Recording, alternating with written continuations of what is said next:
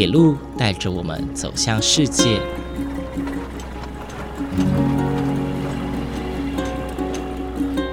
现在，欢迎和我一起来到鬼世界，由正声广播公司台中台制作，胡浩辰主持。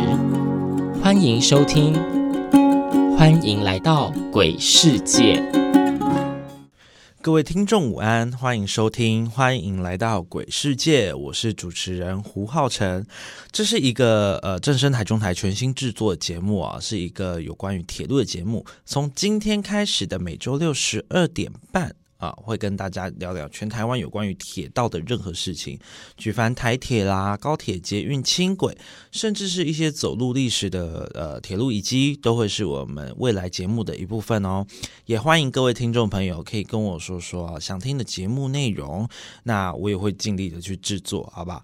之后呢，除了打开正声台中二台 AM 六五七能够收听到以外，我们也可以透过正声广播的官网或者是 APP 同步收听。首先，我们先进入第一个单元——鬼故事。鬼故事。在鬼故事这个单元当中呢，浩辰我会跟大家分享一个有关于铁路的主题，但也会简单介绍这个主题的一些故事背景啊，还有过程。那么这一次呢，想要跟大家分享的是我个人很喜欢的主题，是有关阿里山铁路。在接下来的几集当中呢，我都会用不同的面向来去聊聊阿里山铁路这个地方。那么说到阿里山铁路啊，其实大家对于阿里山铁路的印象应该就是那个红色方形车头，那摇摇晃。晃晃载着我们去看神木的那辆火车，呃，一直以来啊，铁路都是阿里山的象征之一哦。阿里山呃有五旗，铁路就是其中一旗。但究竟阿里山铁路厉害的地方到底在哪里呢？其实我们大家都知道，阿里山铁路是为了当时呃运送山上的块木还有扁柏一些珍贵的木材，而阿里山铁路在日治时期就已经规划建造完成。不过呢，要建造这条登山铁路，在当时可是一个非常困难的工程，不论要克服呃地势的一些险峻。资金的调度上也是一个很大的问题哦，因为要在短时间内要让火车攀登海拔两千多公尺以上到山上，而当时呢，有一位勇者啊，我们称为阿里山的开山始祖啊，叫做和和世太郎博士，他是一位日本人，他决定呢要采用瑞士还有德国建造高山铁路的特殊工法。当时呢，呃，在欧洲他们去新建铁路的是用螺旋线工法，那他在阿里山也就比照办理，也就是现在的独立山螺旋线啊，有一座山叫独立山，那他在这边登山的时候，他就是采用螺旋线这个工法，大家可以想象哦，就是有一个三角锥，路边看到的三角锥，然后我们手上拿着一条绳子，从最底部呢，沿着外围这样子缠绕到最顶端，这个就是螺旋线的概念。这个螺旋线工法呢，能够让火车快速的攀登较为陡峭的山坡地。那么另外一个铁路的工法就是之字形铁路，也又称 Z 字形铁路。早期呢有搭过火车到阿里山上的听众朋友们，可能会对灰掐蹦吧这个东西感到非常的新鲜呢，因为火车就是可能往上走的时候，到一个点它会开始变倒退走。那一路的这样子到了森林游乐区里面，这个是世界上登山铁路的一大功法之一哦。在腹地很有限的情况下，尤其是那种山呃比较陡峭的山坡地，使用折返攀登的方式上山。火车会先进入到一个呃分道里面，这个分道呢，也就是两条铁路的交汇点。那再透过前进或后退的方式呢，继续的上山或下山，等于火车头呢会是从拉的变成推的，或者是从推的变成拉的，这样子交错的方式，这样上上下山，就像是火车爬楼梯一样。而接下来的节目内容呢，我们也邀请到了一位在阿里山铁路工作的来宾来跟我们分享，请继续收听下个单元。鬼人物。在首播的第一集，我们邀请到了一位来宾来跟我们分享他的工作经验。他曾经担任过阿里山森林铁路的见习司机，那现在呢，担任的是工程师。让我们欢迎江国贤先生。主持人、各位听众朋朋友，大家好，我是江国贤。很荣幸邀请到江大哥啊，来到节目当中跟大家分享。那么今天的主题啊，是有关于阿里山的铁路，而江大哥呃，其实也在阿里山铁路服务了一段时间了。首先想请问一下江大哥，在森林铁路的服务的时间大概多久了呢？哎，我在阿里山森林铁路服务的时间，在三个月之后就接近五年。哦，五年哎，对，哦，那那那也是一段时间哎。那想请问一下，江大哥当时怎么会想要进入阿里山森林铁路服务呢？是您您本身是个铁道迷吗？本身应该小时候对火车就蛮喜欢的，有时候看到火车都会跑出去看。然后，哎，读书的时候，那时候学没有火车这一科，只有读汽车科，加高工汽车科、南亚工商汽车科。后来在对这种汽车。方面就比较熟悉，然后在检查汽车之后，现在是在阿里山小火车里面检查火车。哦，了解。所以以前大哥家里是住铁道旁边。哎，对，我住的那个是湾桥车站附近。湾桥车站是在呃现在的哪里啊？湾桥车站是现在就是烟囱国民小学的对面。哦，所以呃，我记得湾桥车站是在阿呃嘉义县嘛。哎，嘉义县的竹取乡就是北门之呃怒马场车站之间哦，所以小时候也就是看着阿里山铁路这样上上下下。哎，对，是哇塞，那那还蛮幸福的。我个个人个人是蛮崇尚这种生活的。对，不过今天呢，想请问一下江大哥的一个主题，因为我们今天的主题是有关于阿里山铁路的铁路工法。那前面呢，我们也介绍了两种功法，分别是独立山螺旋线和之字形铁路。在这边还是需要请教一下专业的呃江大哥，来跟听众朋友们说明一下，诶，这两种的铁路功法的特色到底在哪里？然后为什么它在呃登山铁路或是高山铁路当中是很重要的功法呢？那阿里山的铁路工法在世界上有四大功法，它除了没有那个齿轨式，其他就是马蹄形。哎，螺旋形，还有之字形，再加上那个独特的蒸汽火车，这四样是阿里山的铁道工法。但是马蹄形弯是比较常见，但是如果地形稍微比较有变化，比较高，像独立山，它就是一个特殊的螺旋形铁路工法。因为独立山它像金字塔形的山，它从山下到山上。二号隧道不算的话，从三号隧道一直到十二号隧道，一个山被打了十十个隧道。那它因为长得像金字塔形，所以它那个三号、六号、九号哦，它每一个一个隧道再加三，几乎都是它的重叠，这样像螺旋这样诶盘延上去啊，因为。火车它没有办法直线上上升，它是靠铁路展延之后，让火车它平缓的上去。那它五公里可以上升到两百公尺，所以在独立山那个车站，它是海拔五四三，到独立山是七四三，等于说五公里它上升了两百公尺，每转一圈它上升了一百公尺。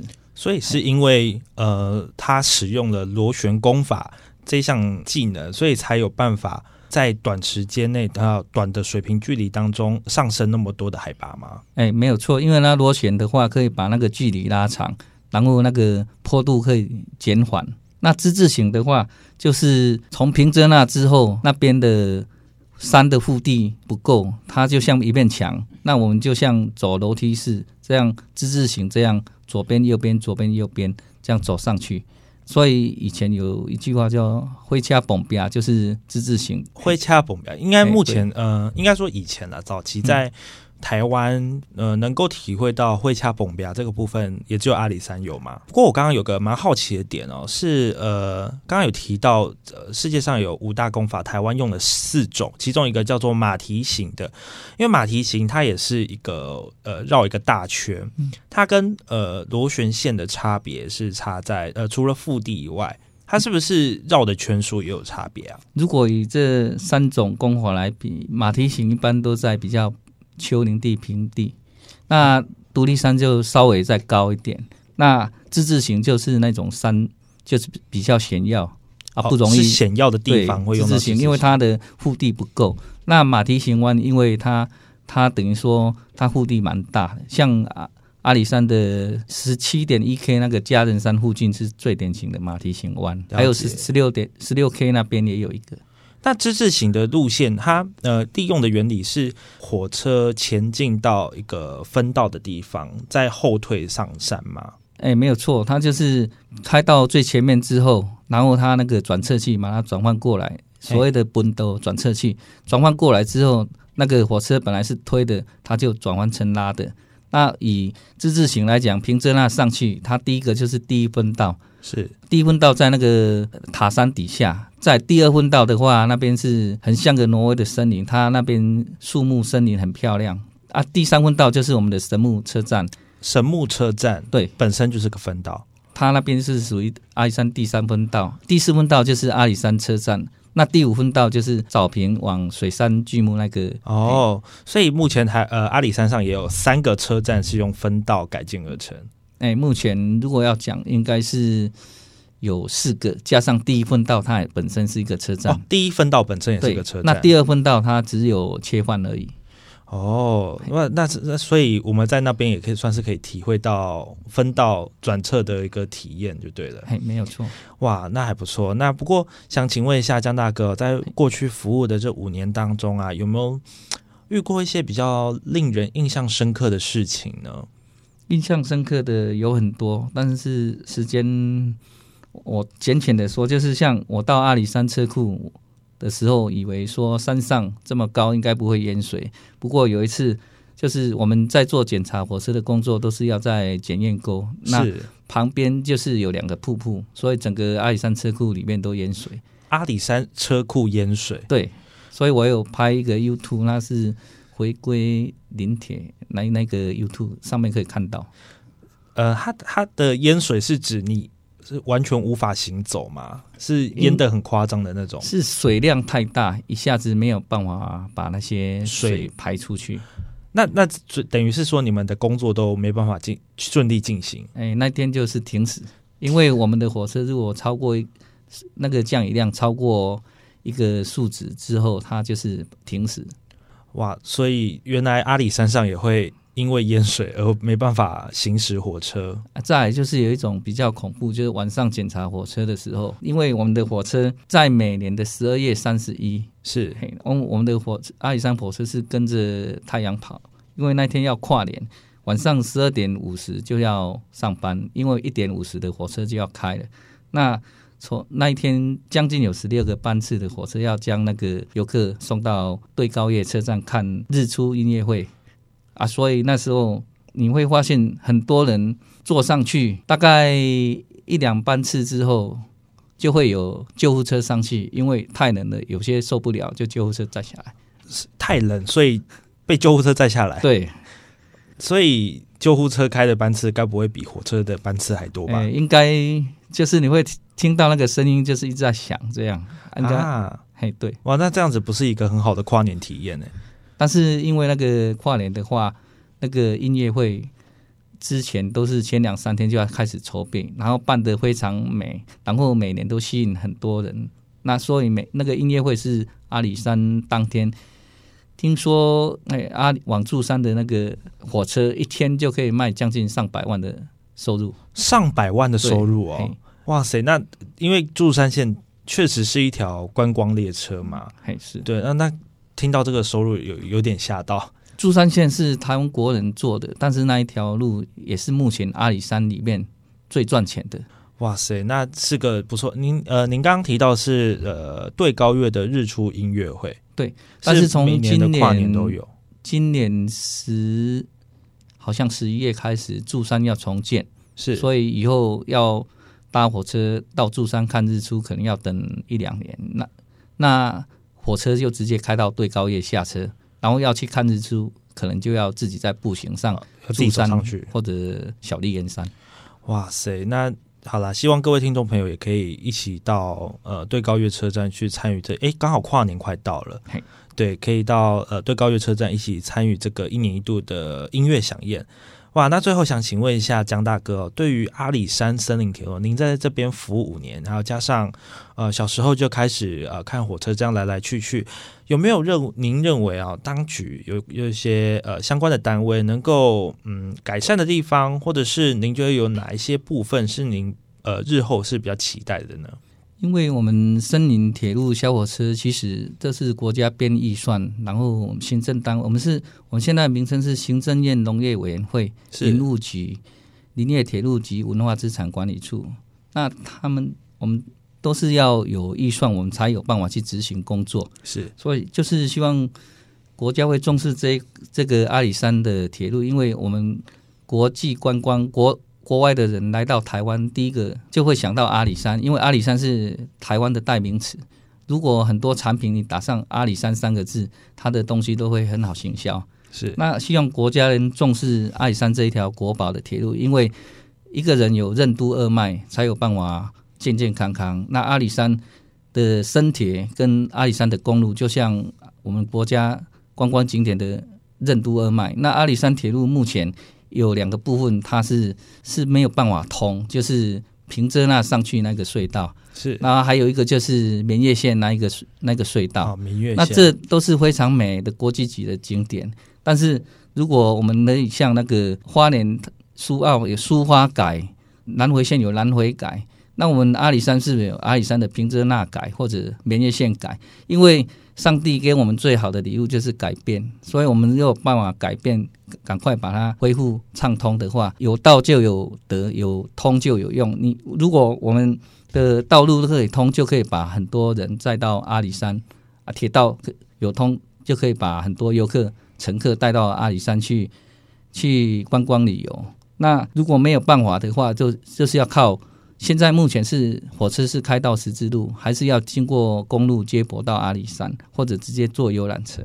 所以第一个就是道路尽快把它抢通，第二个就是有山林就有鸟居，有人潮就有业绩。如果我们的单位可以积极去推广，一定可以共创亮丽的票房，这样我们的身铁的营业额可以增加。然后最重要的就是我们的火车头跟车厢也要去更新，因为这个都是八十年代的车火车，有时候、都那么久了，对不适合现在的使用。有些像那个座椅、厕所，那个有时候人人体工学不是说很好。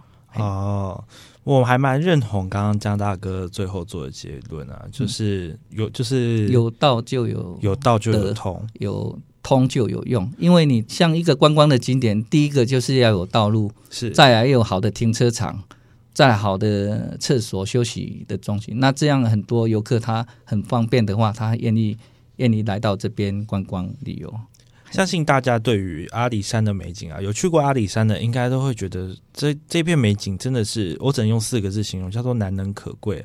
呃，其实包括日出，包括夕阳啊，包括一些森林的美景，其实在世界上很多地方，呃，阿里山的美景是独一无二的。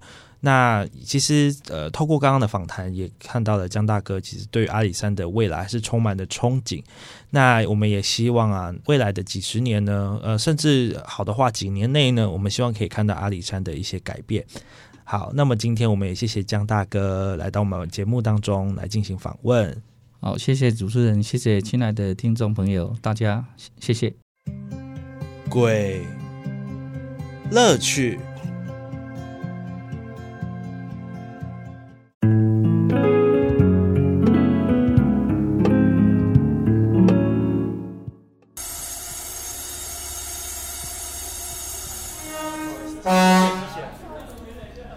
今天浩辰学弟和各位听众朋友一起搭乘阿里山森林铁路。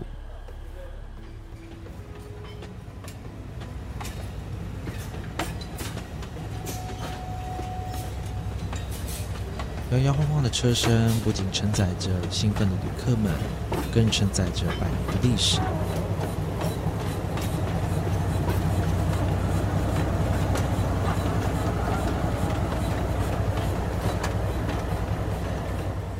来来，各位旅客，那边现在经过的是我们的樟脑寮大桥哈。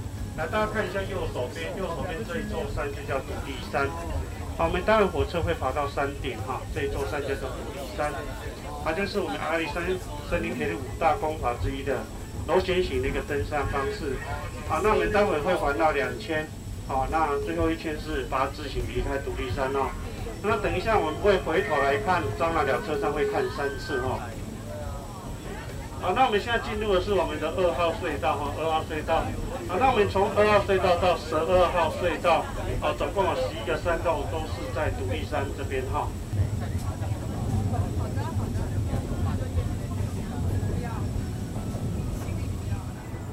现在我们在阿里山森林游乐区里面，看着火车缓缓进站。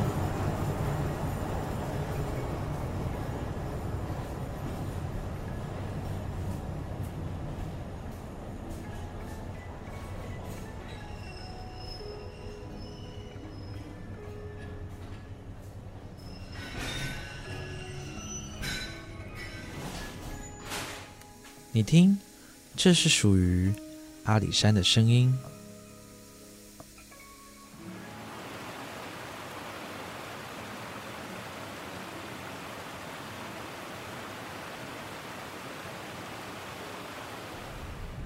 接着我们搭乘的是昭平线。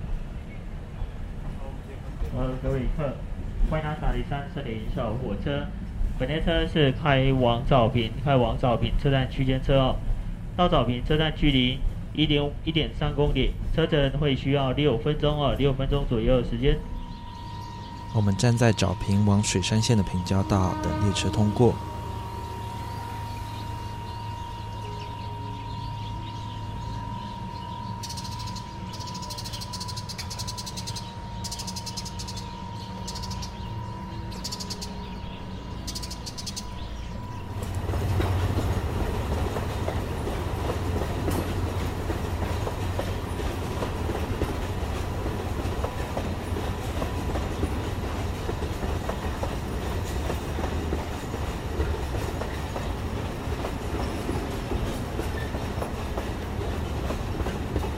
那么今天的旅行就先到这告个段落了，休息一下，继续回到节目当中。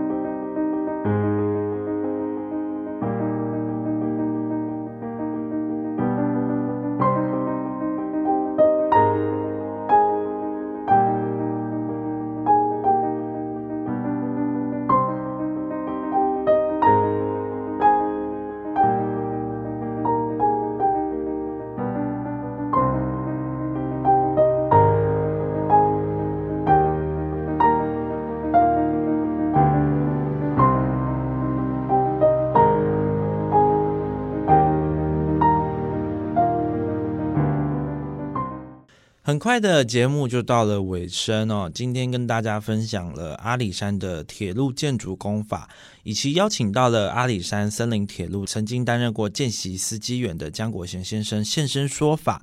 那么，如果呢对于节目内容有什么疑虑的，或者是希望我做什么内容的话，欢迎到我的 FB 粉丝专业以及 Instagram 粉丝专业留言给我。呃，FB 叫做欢迎来到鬼世界，那 IG 的话呢，可以搜寻 It。Talks about rails. It talks about rails. 那在这些粉丝专业呢，偶尔也会分享我自己的铁道游记，还有一些照片。那么下一集呢是阿里山森林铁路的系列第二集啊，我们要来聊聊阿里山的铁路百年风华。阿里山铁路呢，自一九一二年呃新建通车至今啊，已经超过一百年的历史了。那么究竟阿里山铁路呢？从一九一二年通车以来，经经历过哪些风风雨雨呢？那么具有历史意义的文化资产呢？其实也受到呃许多的天灾人祸，而导致经营权的多次转让。我们也邀请到了一位非常重量级的来宾啊，也是我在呃认识阿里山的时候带给我非常大启发的一位资深前辈，他就是翁信昭先生。那么剩下的精彩内容呢，请记得锁定下周的《欢迎来到鬼世界》，下周同一时间我们再会，拜拜。